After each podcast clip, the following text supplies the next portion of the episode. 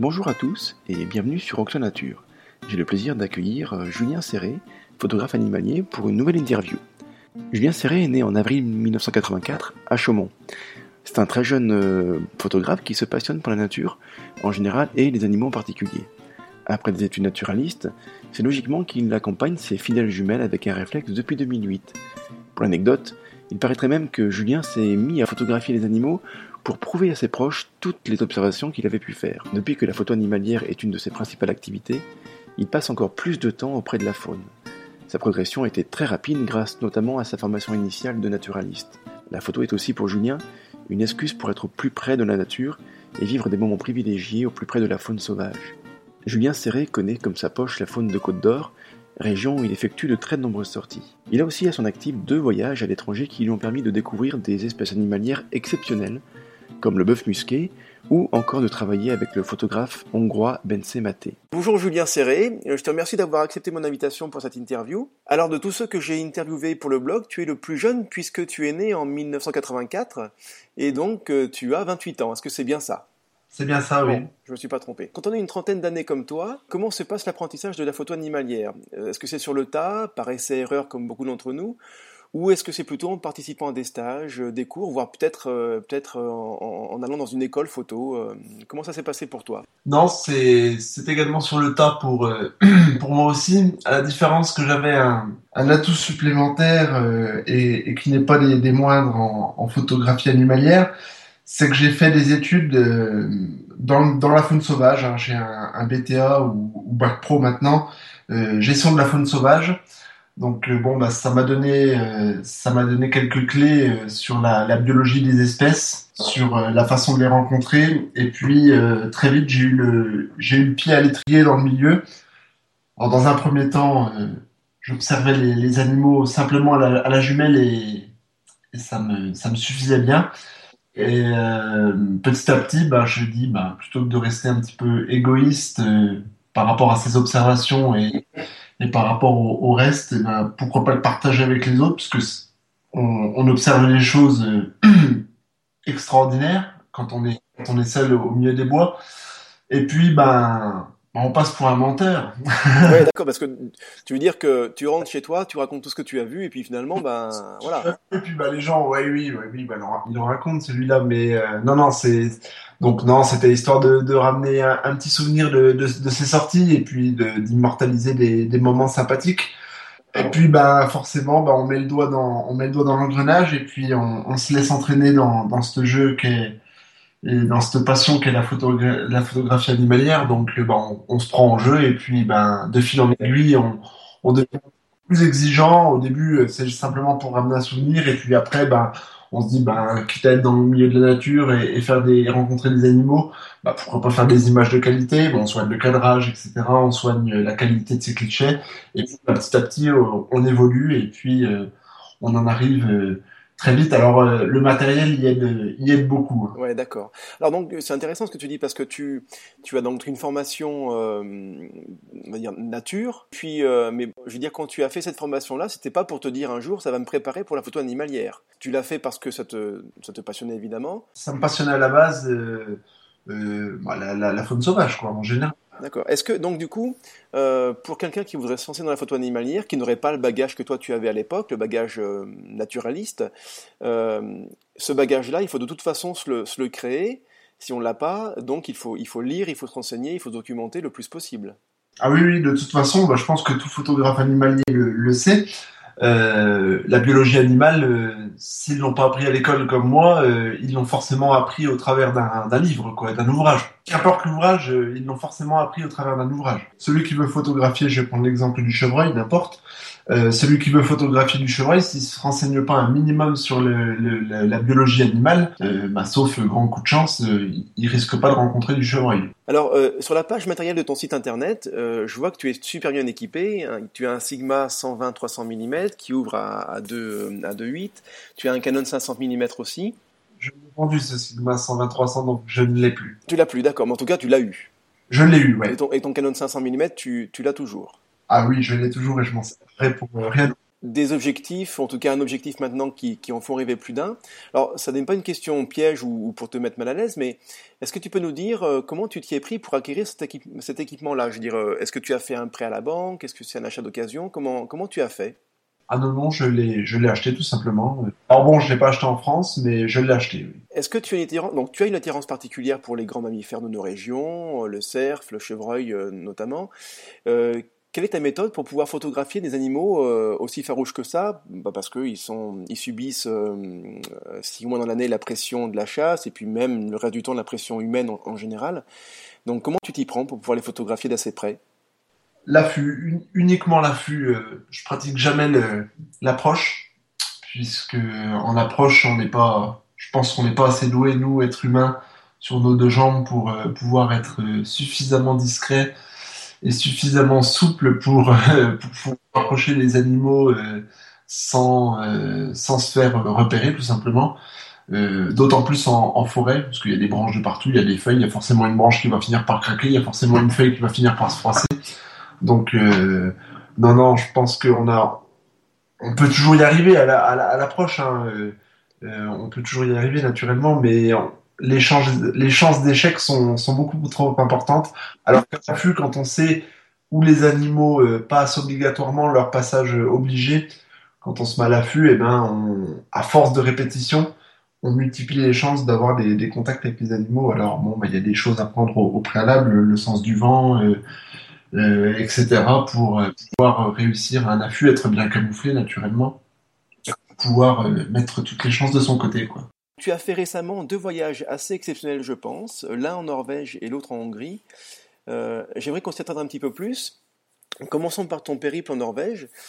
Tu es allé dans le parc national du, Dovre, au, nord d'Oslo. Un voyage euh, axé sur la photo, je pense. Donc, euh, donc pendant ce voyage-là, j'aimerais que tu me dises ce qui t'a le plus marqué. Ah, ce qui m'a plus marqué durant ce, durant ce voyage. Donc euh, oui, c'était un voyage en, en, Norvège dans le parc du, Doverfield. Donc c'est avec euh, Christophe Doucet, qui est un, photographe euh, bien connu dans, dans notre communauté, on va dire.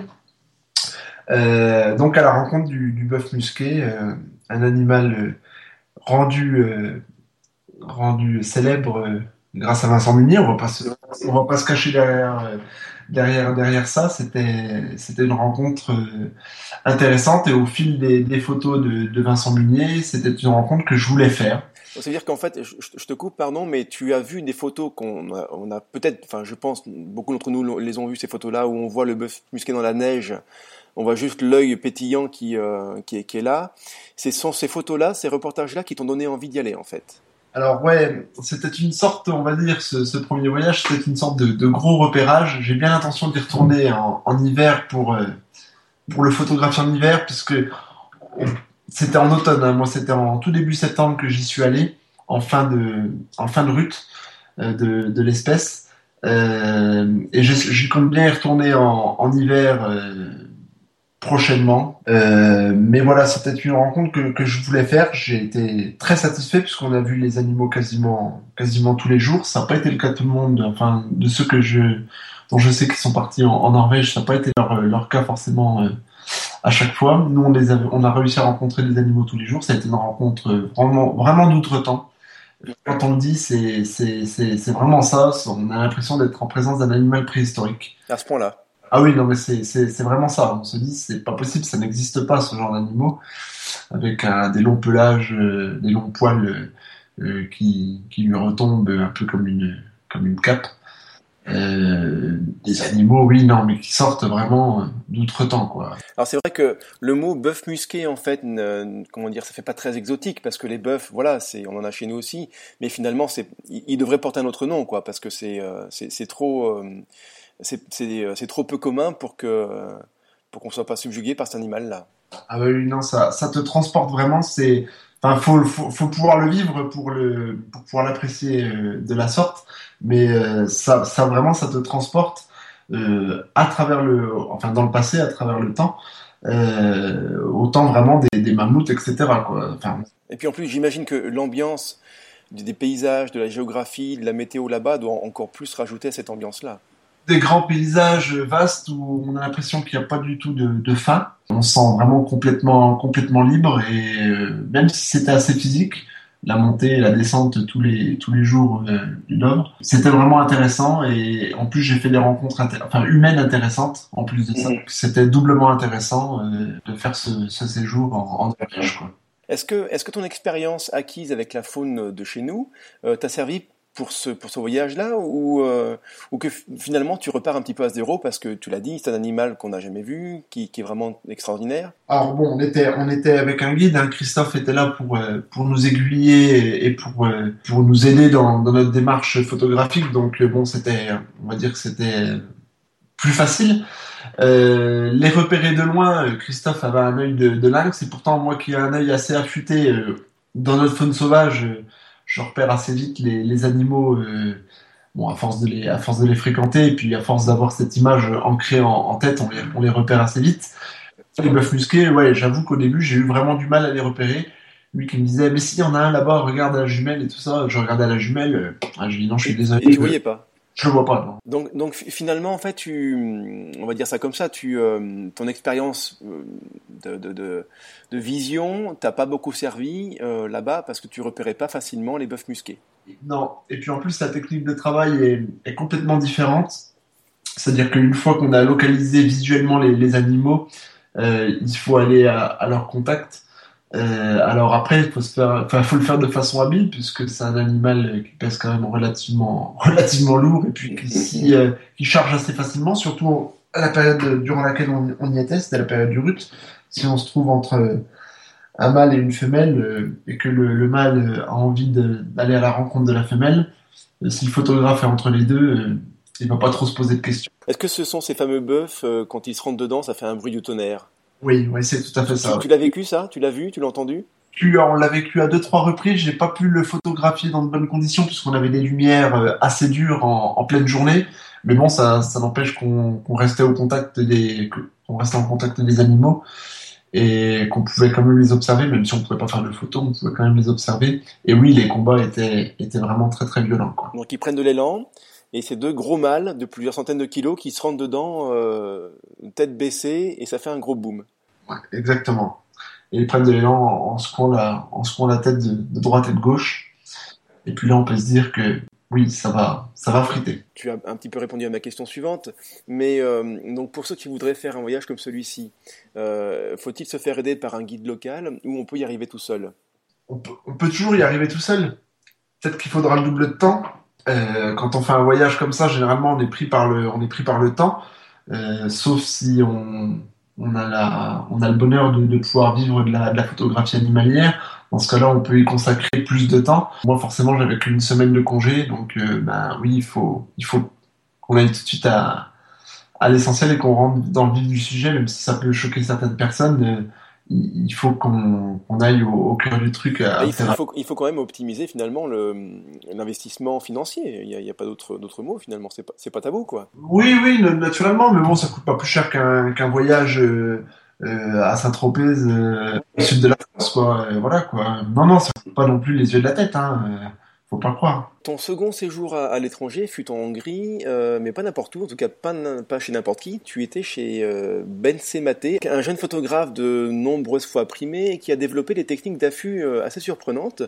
Est-ce que tu peux nous dévoiler quelques trucs que tu as appris à son contact? Voyage en voyage en Hongrie, euh, donc chez Ben euh, super intéressant.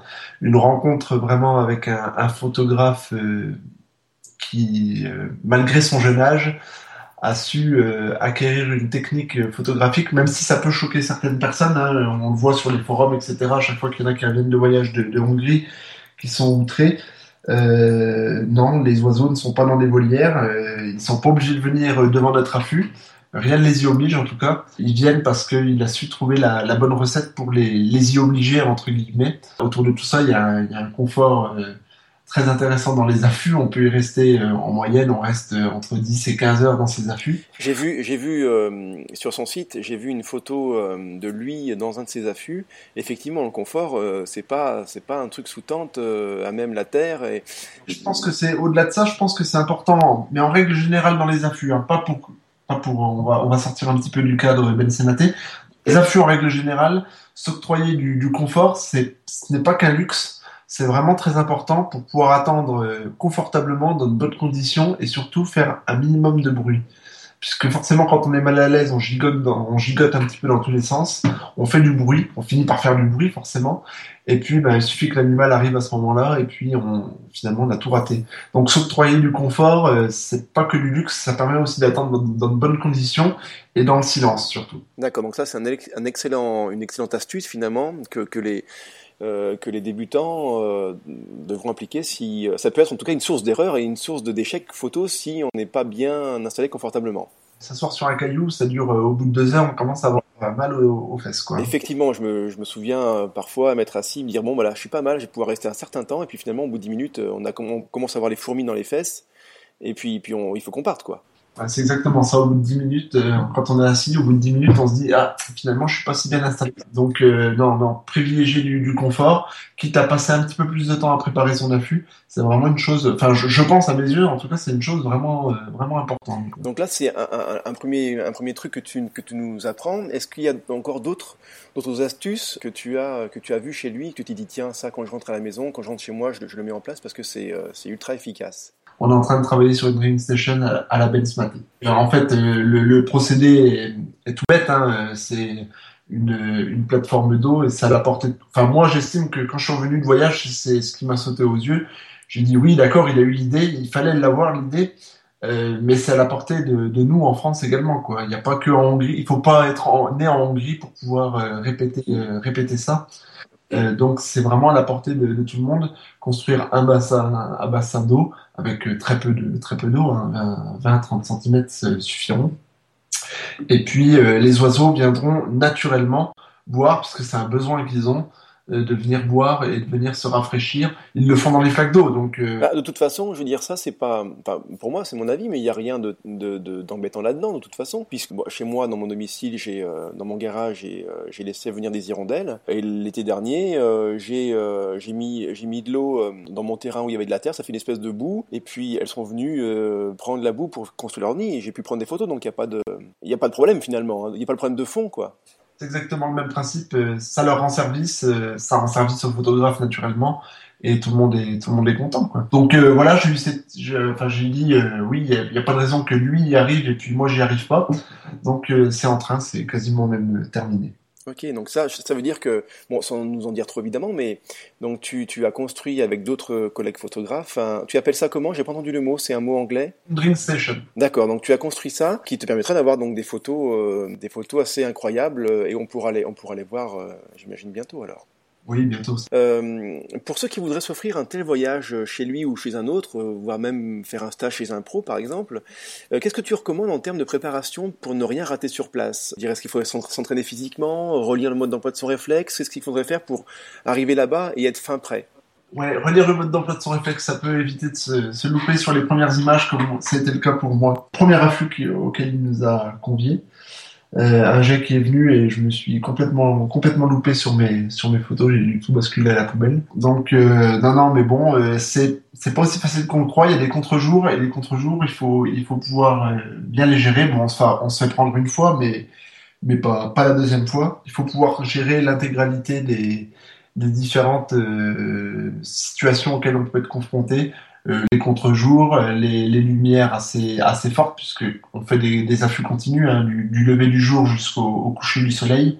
Donc ça, c'était début mai, donc euh, bon, les, périodes sont, de jour sont assez longues. Il faut pouvoir maîtriser les différentes euh, situations, puisqu'au début, naturellement, enfin, selon, la, la, le, selon le positionnement de, de l'affût, au début, on met le soleil dans le dos, et puis à la fin de l'affût, ben, on l'a, on l'a en pleine face. Oui, parce que comme on y reste 10-15 heures, évidemment, euh, les conditions changent. Et puis, bah, Benz, quand il n'y a pas la lumière, bah, c'est, il l'amène à l'affût avec un système de, avec un système de miroir. Donc là où on peut faire un, réfléchir le soleil.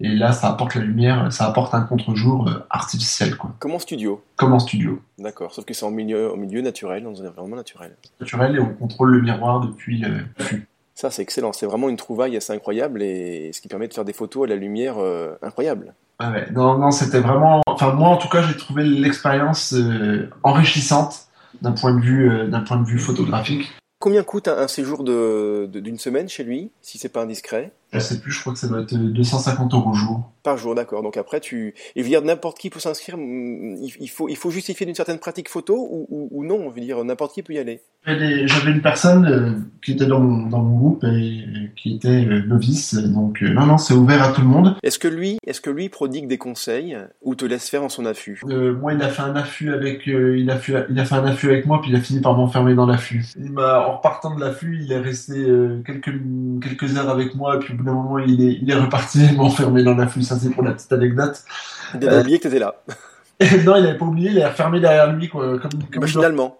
comme il doit faire à chaque fois, voilà. il n'avait plus pensé qu'avec les dans l'affût. Bon, je me suis dit, c'est pas grave, de toute façon, il viendra me rechercher, donc euh, il faudra bien qu'il réouvre la, la porte dans l'autre sens. Non, oui, au cours des affûts, naturellement, et on débrief, euh, enfin, nous, il était très présent avec nous, il était présent, euh, au moins, on le voyait à coup sûr une fois par jour. Euh, au moins le soir quand on déchargeait les, cartes mémoire d'appareil photo. Donc euh, et là où on partageait les photos.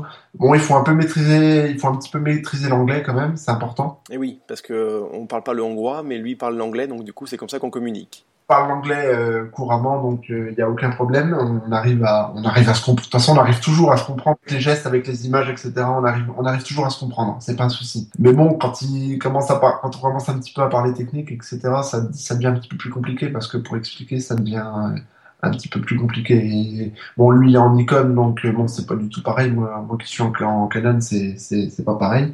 Enfin, en tout cas, les menus, etc. dans les dans les boîtiers, c'est un petit peu différent. Donc euh, non, bon après l'affût qu'on a fait ensemble, euh, bon non, il n'a pas eu de conseils euh, spécifiques à me donner. les conseils qu'il nous donne, c'est plutôt le soir dans les affûts qu'on va faire le, lendemain, sur lesquels il, nous prodige des, conseils vis-à-vis des, espèces qu'on est susceptible de, rencontrer. D'accord, donc c'est pas des conseils vraiment techniques au moment de la prise de vue ou voilà, je, fais ce réglage-là, c'est plutôt un conseil de, préparation pour l'espèce qu'on va rencontrer. Encore, une fois, ce sont plutôt des, connaissances naturalistes. Oui, voilà, ouais.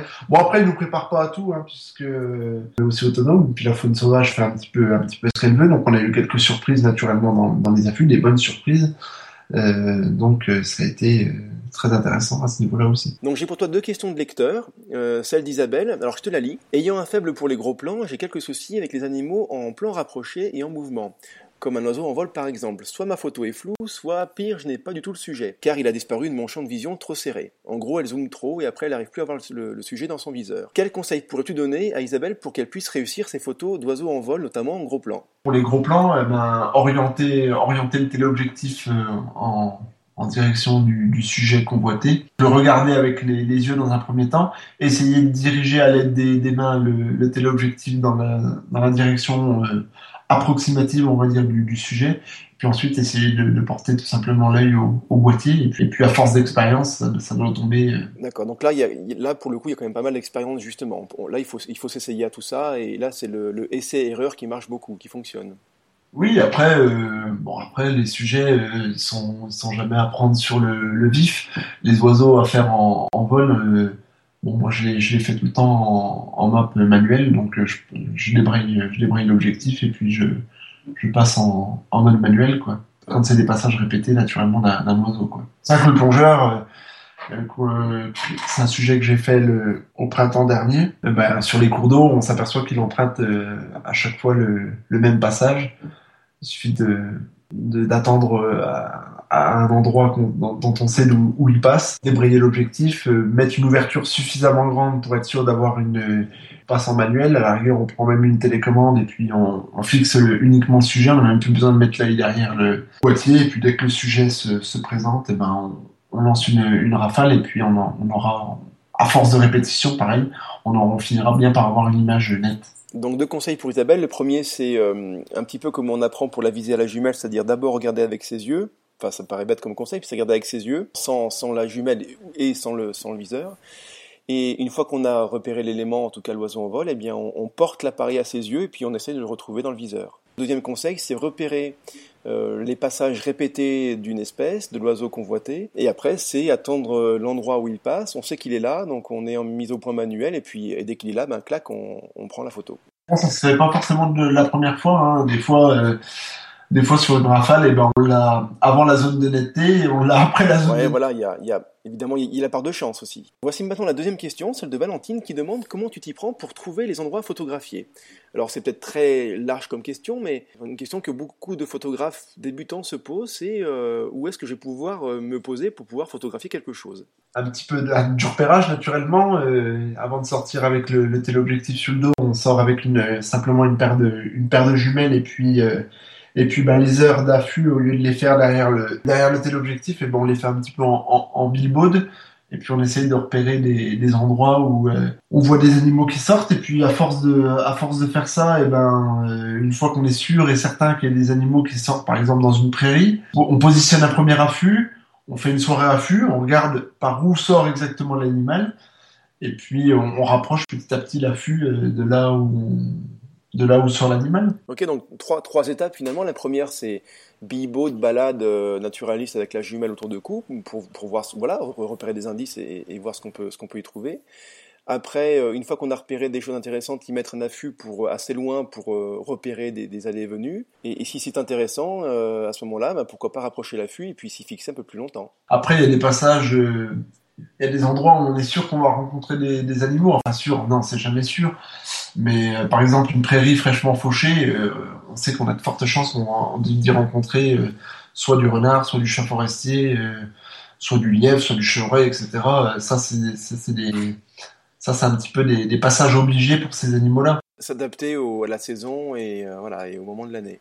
Ouais, voilà, c'est un exemple, c'est un exemple. Mais l'agriculteur vient de vient de finir de faucher sa prairie pense qu'on peut directement se mettre à l'affût et, et, puis attendre. Même, même pendant qu'il est en train de faucher, des fois, ça, ça commence à sortir à ce, à ce moment-là.